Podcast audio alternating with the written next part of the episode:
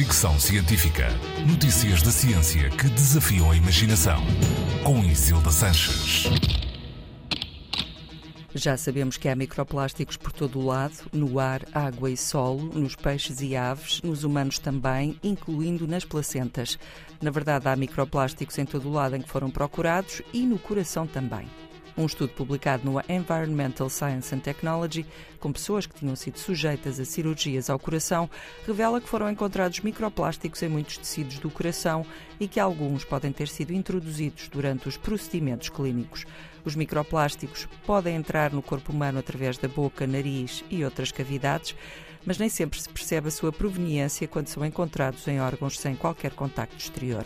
Os investigadores quiseram saber se os microplásticos entraram no sistema cardiovascular de forma direta ou indireta. Para isso, recolheram material de 15 pacientes que tinham feito operações ao coração, fizeram também análises de sangue antes e depois das cirurgias.